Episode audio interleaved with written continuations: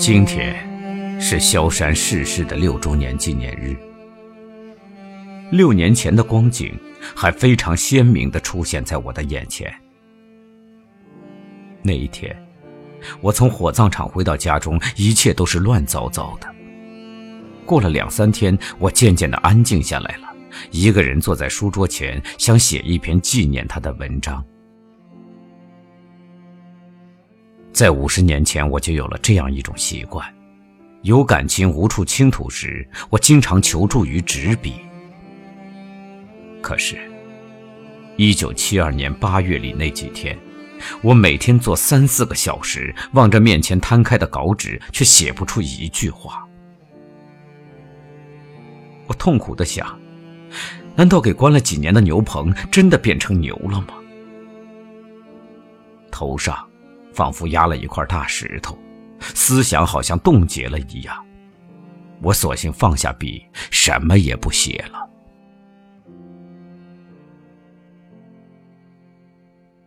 六年过去了，林彪四人帮及其爪牙们的确把我搞得很狼狈，但我还是活了下来，而且偏偏活得比较健康，脑子也并不糊涂，有时还可以写一两篇文章。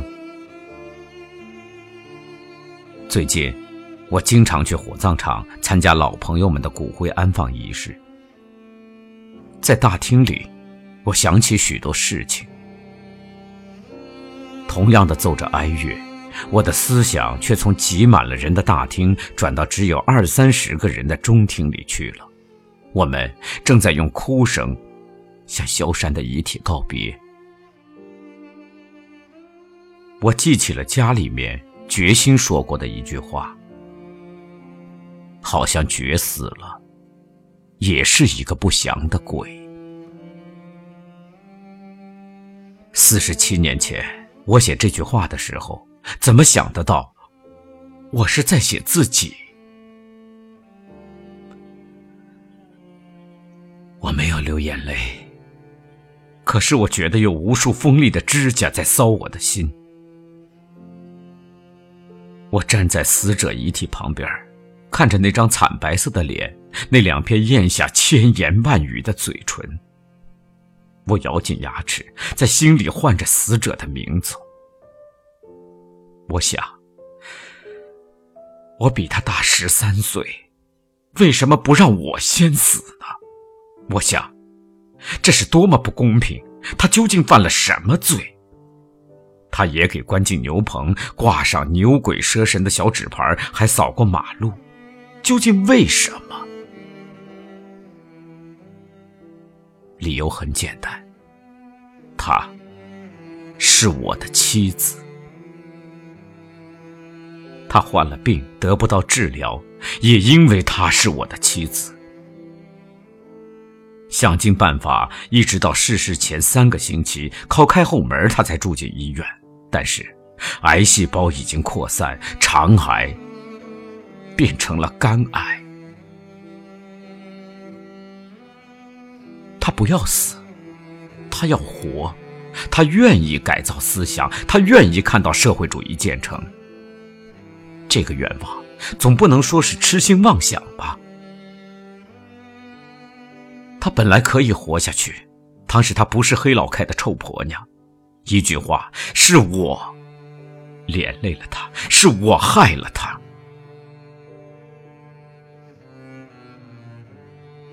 在我靠边的几年中间，我所受到的精神折磨，他也同样受到。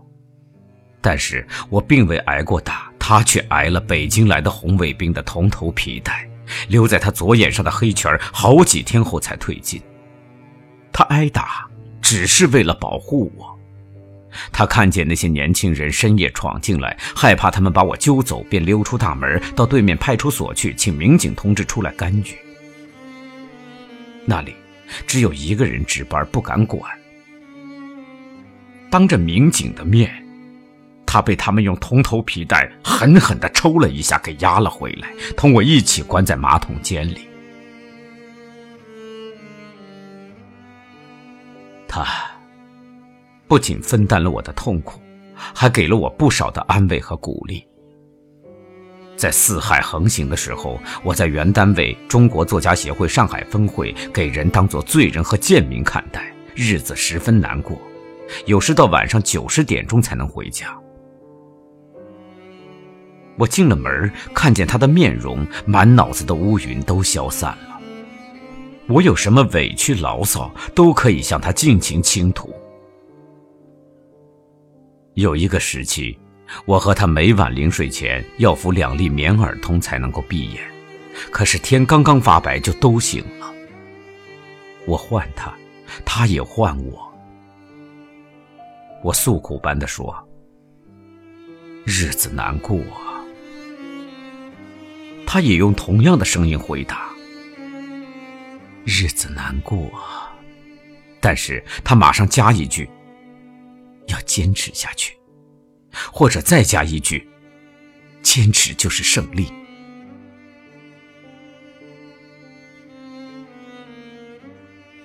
我说日子难过，因为在那一段时间里，我每天在牛棚里面劳动、学习、写交代、写检查、写思想汇报，任何人都可以责骂我、教训我、指挥我。从外地到作家分会来串联的人，可以随意点名叫我出去示众，还要自保罪行。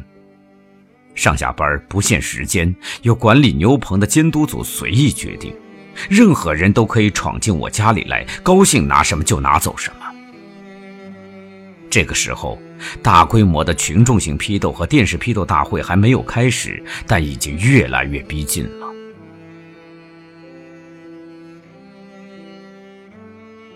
他说日子难过，因为他给两次揪到机关靠边劳动，后来也常常参加陪斗。在淮海中路大批判专栏上张贴着批判我的罪行的大字报，我一家人的名字都给写出来示众。不用说，臭婆娘的大名占着显著的地位。这些文字像虫子一样咬痛他的心。他让上海戏剧学院狂妄派学生突然袭击，揪到作家分会去的时候，在我家大门上还贴了一张揭露他的所谓罪行的大字报。幸好当天夜里我儿子把它撕毁，否则这一张大字报就会要了他的命。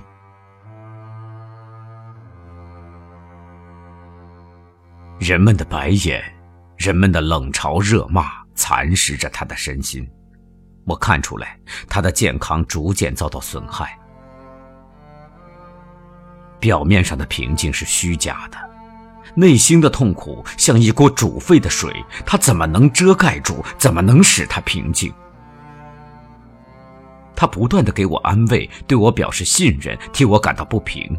然而，他看到我的问题一天天的变得严重，上面对我的压力一天天的增加，他又非常担心。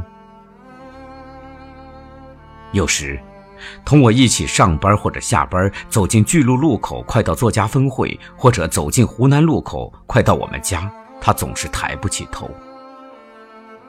我理解他，同情他，也非常担心他经受不起沉重的打击。我记得有一天，到了平常下班的时间，我们没有受到流难。回到家里，他比较高兴，到厨房去烧菜。我翻看当天的报纸，在第三版上看到当时做了作家分会的头头的两个工人作家写的文章，彻底揭露巴金的反革命真面目，真是当头一棒啊！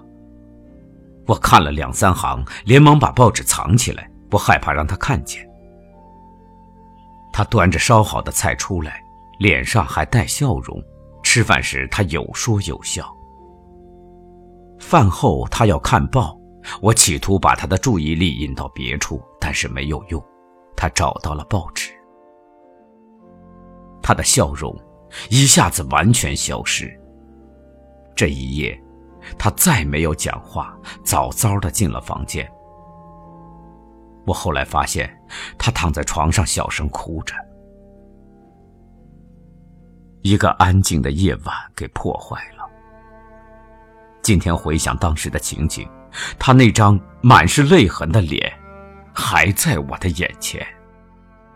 我多么愿意让他的泪痕消失，笑容在他那憔悴的脸上重现，既是减少我几年的生命，来换取我们家庭生活中一个宁静的夜晚，我也心甘情愿。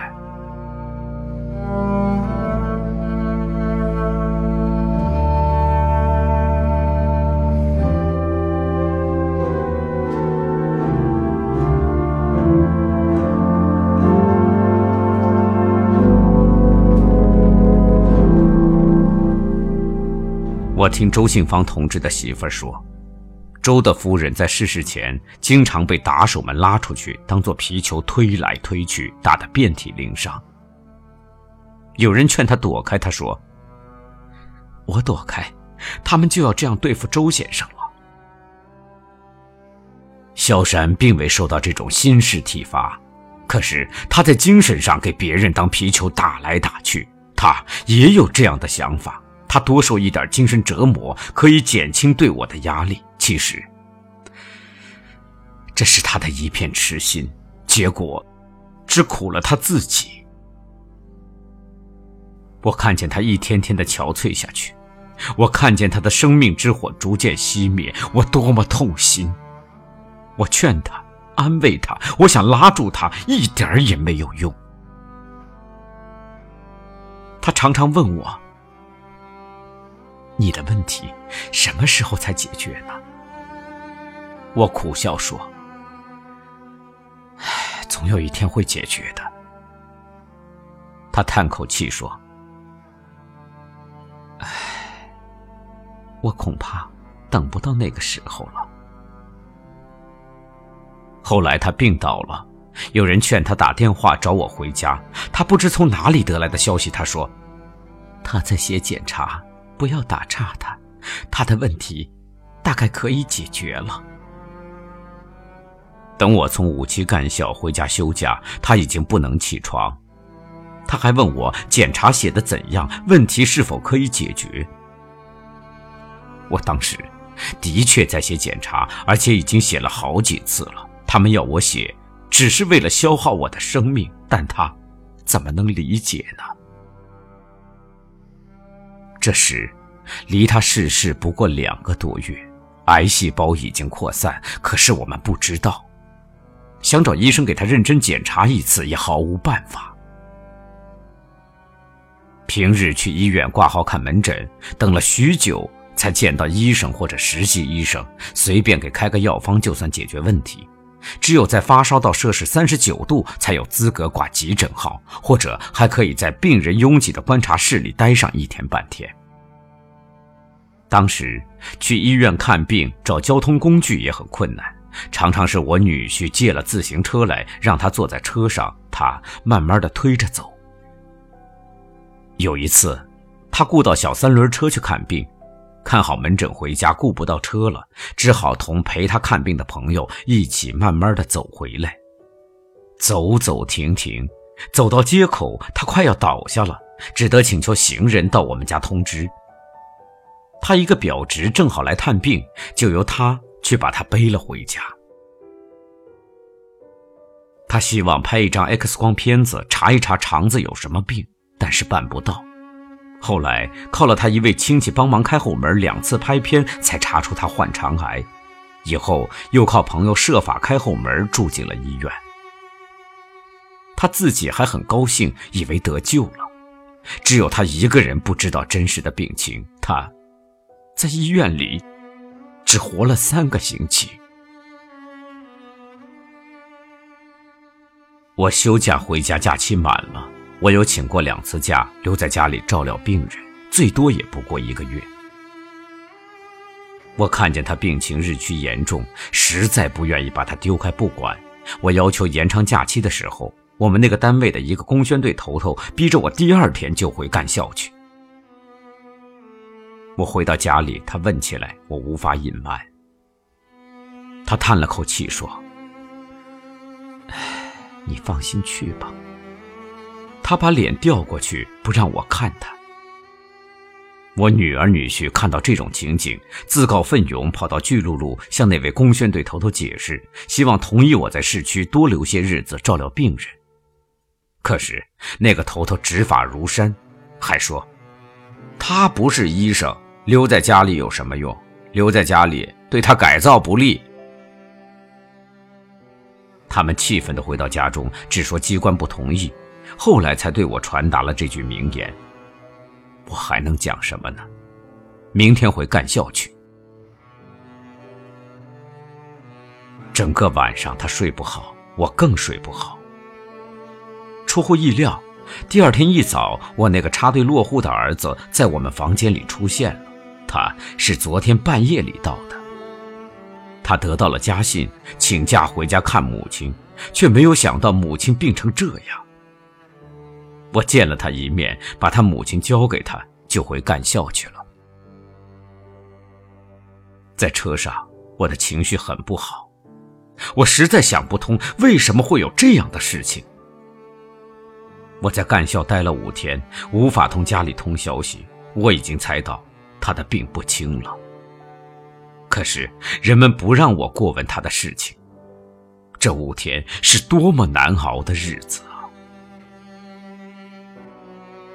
到第五天晚上，在干校的造反派头头通知我们全体一早回市区开会，这样我才又回到了家，见到了我的爱人。靠了朋友帮忙，他可以住进中山医院肝癌病房。一切都准备好，他第二天就要住院了。他多么希望住院前见我一面！我终于回来了，连我也没有想到他的病情发展的这么快。我们见了面，我一句话也讲不出来。他说了一句：“我到底住院了。”我答说：“你安心治疗吧。”他父亲也来看他，老人家双目失明，去医院探病有困难，可能是来同他的女儿告别了。我吃过中饭，就去参加给别人戴上反革命帽子的大会。受批判戴帽子的人不止一个，其中有一个我的熟人王若望同志，他过去也是作家，不过比我年轻。我们一起在牛棚里关过一个时期，他的罪名是摘帽右派，他不服不听话，他贴出大字报声明自己解放自己，因此罪名越搞越大，给捉去关了一个时期还不算，还戴上了反革命的帽子监督劳动。在会场里，我一直像在做怪梦。开完会回家，见到萧山，我感到格外亲切，仿佛重回人间。可是，他不舒服，不想讲话，偶尔讲一句半句。我还记得，他讲了两次，我看不到了。我连声问他看不到什么，他后来才说：“看不到你解放了。”我还能再讲什么呢？我儿子在旁边垂头丧气，精神不好，晚饭只吃了半碗，像是患感冒。他忽然指着他小声说：“他怎么办呢？”他当时在安徽山区已经待了三年半，政治上没有人管，生活上不能养活自己，而且因为是我的儿子，给剥夺了好些公民权利。他先学会沉默，后来又学会抽烟。我怀着内疚的心情看着他，我后悔当初不该写小说，更不该生儿育女。我还记得，两年前在痛苦难熬的时候，他对我说：“孩子们说，爸爸做了坏事害了我们大家。这好像用刀子在割我身上的肉。”我没有出声。我把泪水全吞在肚里。他睡了一觉，醒过来忽然问我：“你明天不去了呀？”我说：“哎，不去了。就是那个工宣队头头今天通知我们不用再去干校，就留在市区。他还问我：‘你知道萧山是什么病啊？’”我答道：“知道。”其实家里瞒住我不给我知道真相，我还是从他这句问话里猜到的。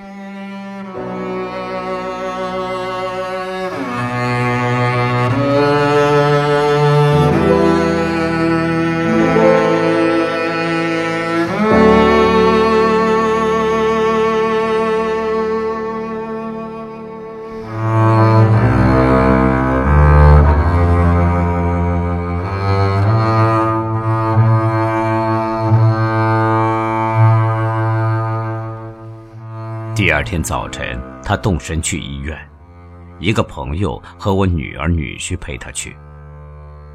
他穿好衣服等候车来，他显得急躁，又有些留恋，东张张西望望。他也许在想，是不是能再看到这里的一切。我送走他，心上反而加了一块大石头。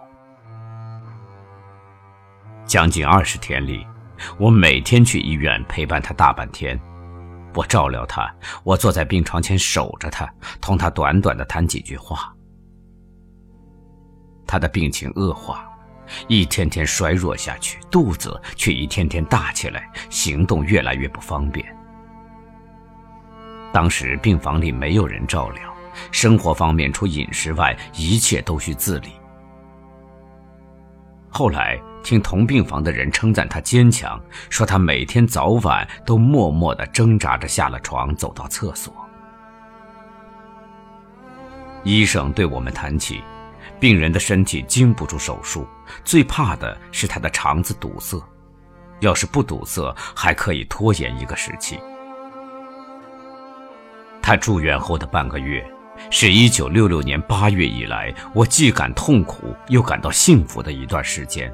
是我和他在一起度过的最后的平静的时刻，我今天还不能将他忘记。但是，半个月以后，他的病情又有了发展。一天吃中饭的时候，医生通知我儿子找我去谈话。他告诉我，病人的肠子给堵住了，必须开刀。开刀不一定有把握，也许中途出毛病，但是不开刀，后果更不堪设想。他要我决定，并且要我劝他同意。我做了决定，就去病房对他解释。我讲完话，他只说了一句：“看来我们要分别了。”他望着我，眼睛里全是泪水。我说：“不会的。”我的声音哑了。借着，护士长来安慰他，对他说：“我陪你，不要紧的。”他回答：“啊，你陪我就好。”时间很紧迫，医生、护士们很快做好了准备，他给送进手术室去了。是他的表侄把他推到手术室门口的。我们就在外面走廊上等了好几个小时，等到他平安的给送出来，由儿子把他推回到病房去。儿子还在他身边守过一个夜晚。过两天，他也病倒了，查出来他患肝炎，是从安徽农村带回来的。本来我们想瞒住他的母亲，可是无意间让他母亲知道了。他不断的问：“儿子怎么样啊？”我自己也不知道儿子怎么样，我怎么能使他放心呢？晚上回到家，走进空空的、静静的房间，我几乎要叫出声来。一切都朝我的头打下来吧，让所有的灾祸都来吧，我受得住。我应当感谢那位热心而又善良的护士长。他同情我的处境，要我把儿子的事情完全交给他办。他做好安排，陪他看病检查，让他很快住进别处的隔离病房，得到及时的治疗和护理。他在隔离病房里苦苦的等候母亲病情的好转。母亲躺在病床上，只能有气无力的说几句短短的话。他经常问。糖糖怎么样啊？从他那双含泪的眼睛里，我明白他多么想看见他最爱的儿子，但是他已经没有精力多想了。他每天给输血打盐水针，他看见我去，就断断续续的问我：“输多少 cc 的血呀？该怎么办？”我安慰他：“你只管放心。”没有问题，治病要紧。他不止一次的说：“你辛苦了。”我有什么苦呢？我能够为我最亲爱的人做事情，哪怕做一件小事，我也高兴啊。后来他的身体更不行了，医生给他输氧气，鼻子里整天插着管子。他几次要求拿开，这说明他感到难受。但是听了我们的劝告，他终于忍受下去了。开刀以后，他只活了五天。谁也想不到他会去的这么快。五天中间，我整天守在病床前，默默的望着他受苦。可是。他除了两三次要求搬开床前巨大的氧气筒，三四次表示担心输血较多付不出医药费之外，并没有抱怨过什么。见到熟人，他常有这样一种表情：“请原谅，我麻烦了你们。”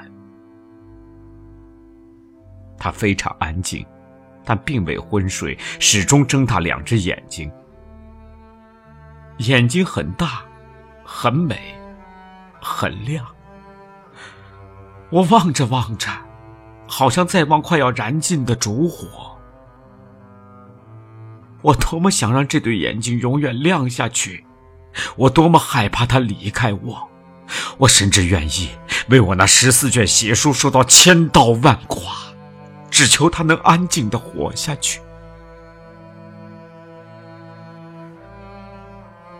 不久前。我重读梅林写的《马克思传》，书中引用了马克思给女儿的信里的一段话，讲到马克思夫人的死。信上说，他很快就咽了气。这个病具有一种逐渐虚脱的性质，就像由于衰老所致一样，甚至在最后几小时也没有临终的挣扎，而是慢慢的沉入睡乡。他的眼睛比任何时候都更大、更美、更亮。这段话我记得很清楚。马克思夫人也死于癌症。我默默地望着萧山那对很大、很美、很亮的眼睛，我想起这段话，稍微得到一点安慰。听说他的确也没有临终的挣扎，也是慢慢的沉入睡乡。我这样说，因为他离开这个世界的时候，我不在他身边。那天是星期天，卫生防疫站因为我们家发现了肝炎病人，派人上午来做消毒工作。他的表妹有空愿意到医院去照料他，讲好我们吃过中饭就去解体。没有想到，我们刚刚端起饭碗。就得到传呼电话，通知我女儿去医院，说是她妈妈不行了。真是晴天霹雳！我和我女儿、女婿赶到医院，他那张病床上连床垫也给拿走了。别人告诉我，他在太平间。我们又下楼赶到那里，在门口遇见表妹，还是她。找人把咽了气的病人抬进来的，死者还不曾给放进铁匣子里送进冷库，他躺在担架上，但已经给白布床单包得紧紧的，看不到面容了。我只看到他的名字。我弯下身子，把地上那个还有点人形的白布包拍了好几下，一面哭着唤他的名字。不过几分钟的时间，这算是什么告别呢？据表妹说，他逝世的时候，表妹也不知道。他曾经对表妹说：“找医生来。”医生来过，并没有什么。后来他就渐渐的沉入睡乡，表妹还以为他在睡眠。一个护士来打针，才发觉他的心脏已经停止跳动了。我没有能同他诀别，我有许多话没有能向他倾吐，他不能没有留下一句遗言就离开我。我后来常常想，他对表妹说找医生来，很可能不是找医生，是找李先生。他平日这样称呼我。为什么那天上午偏偏我不在病房呢？家里人都不在他身边，他死的这样凄凉。我女婿马上打电话给我们仅有的几个亲戚。他的弟媳赶到医院，马上晕了过去。三天以后，在龙华火葬场举行告别仪式，他的朋友一个也没有来，因为一则我们没有通知，二则我是一个审查了将近七年的对象。没有悼词，没有吊客，只有一片伤心的哭声。我由衷感谢前来参加仪式的少数亲友和特地来帮忙的我女儿的两三个同学。最后，我跟她的遗体告别，女儿望着遗容哀哭，儿子在隔离病房还不知道把他当做命根子的妈妈已经死亡。值得提说的。是他当做自己儿子照顾了好些年的一位网友的男孩，从北京赶来，只为了看见他的最后一面。这个整天同钢铁打交道的技术员，他的心倒不像钢铁那样。他得到电报以后，他爱人对他说：“你去吧，你不去一趟，你的心永远安定不了。”我在变了形的他的遗体旁边站了一会儿，别人给我和他照了相。我痛苦的想，这是最后一次了，即使给我们留下来很难看的形象，我也要珍视这个镜头。一切都结束了。过了几天，我和女儿女婿到火葬场领到了他的骨灰盒。在寄放室寄存了三年之后，我按期把骨灰盒接回家里。有人劝我把他的骨灰安葬，我宁愿让骨灰盒放在我的寝室里。我感到他仍然和我在一起。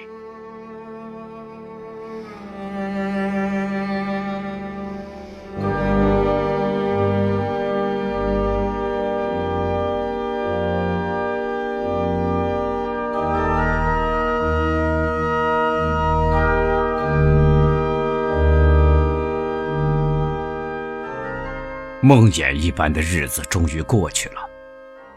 六年，仿佛一瞬间似的，远远的落在后面了。其实哪里是一瞬间？这段时间里有多少流着血和泪的日子呀？不仅是六年，从我开始写这篇短文到现在，又过去了半年。半年中，我经常在火葬场的大厅里默哀行礼。为了纪念给四人帮迫害致死的朋友，想到他们不能把个人的智慧和才华献给社会主义祖国，我万分惋惜。每次戴上黑纱、插上纸花的同时，我也想起我自己最亲爱的朋友，一个普通的文艺爱好者，一个成绩不大的翻译工作者，一个心地善良的人，他。是我的生命的一部分，他的骨灰里有我的泪和血。